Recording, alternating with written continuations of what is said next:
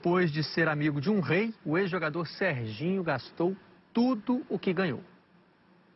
Eu era milionário, né? Vou falar milionário porque eu fui milionário.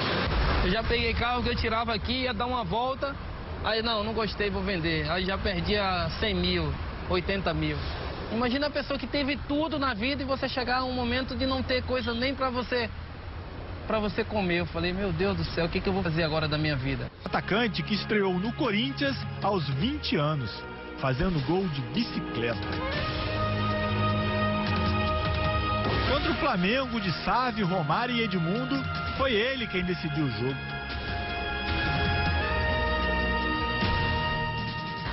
Eu, com cinco partidas, eu já estava conhecido em São Paulo todo, né?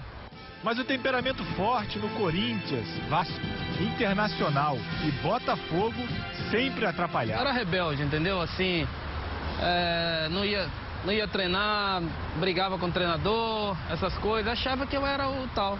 E um sonho das Arábias.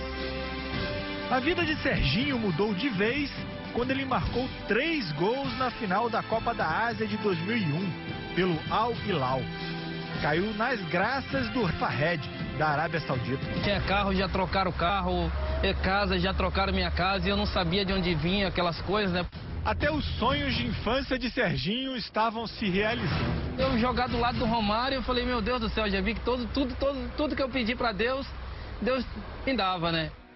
Depois de 11 anos no mundo árabe, ficou três no Brasil sem trabalhar, achando que o dinheiro nunca acabaria. Então eu já cheguei a gastar aqui em dois meses 400 mil dólares em dois meses.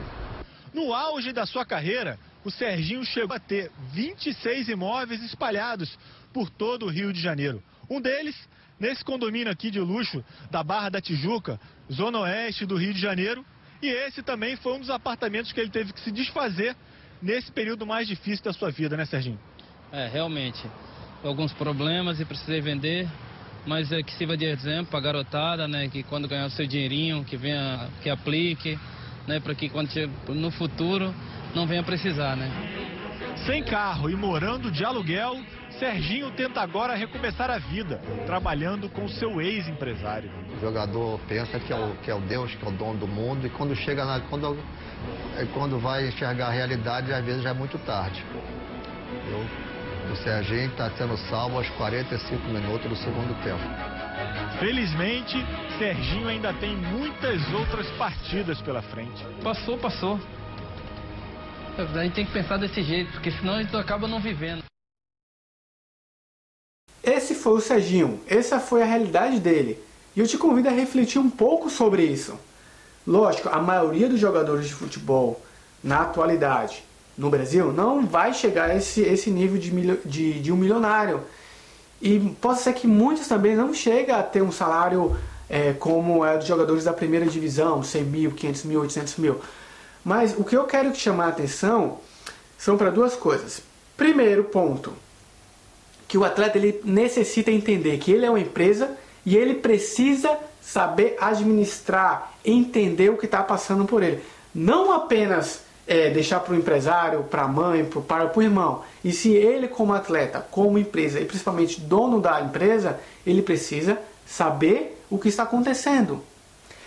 Segundo ponto, é, se você começa a entender, começa a administrar o pouco que você tem, se você hoje ganha um salário e, com, e sabe administrar esse salário, quando você tiver um upgrade no seu salário, quando você tiver um aumento no seu salário, você vai controlar isso. E isso é de fundamental importância. Eu lembro que eu estava é, ganhando um salário X e daí então eu tive um aumento do salário e a primeira coisa que eu fiz foi me empolgar. Então gastava mais, ah, tô ganhando mais, eu vou gastar mais. E daí então eu ficava sempre naquele mesmo nível financeiro. E isso foi um erro que eu fiz. E é um erro que muita gente faz. Então eu aconselho a você, que é um atleta profissional ou que pretende se tornar um, ter uma noção um pouco mais ampla, não apenas em saber a hora de ir para o treino e treinar, e se se comportar como uma empresa, saber o quanto você ganha, saber o quanto você gasta.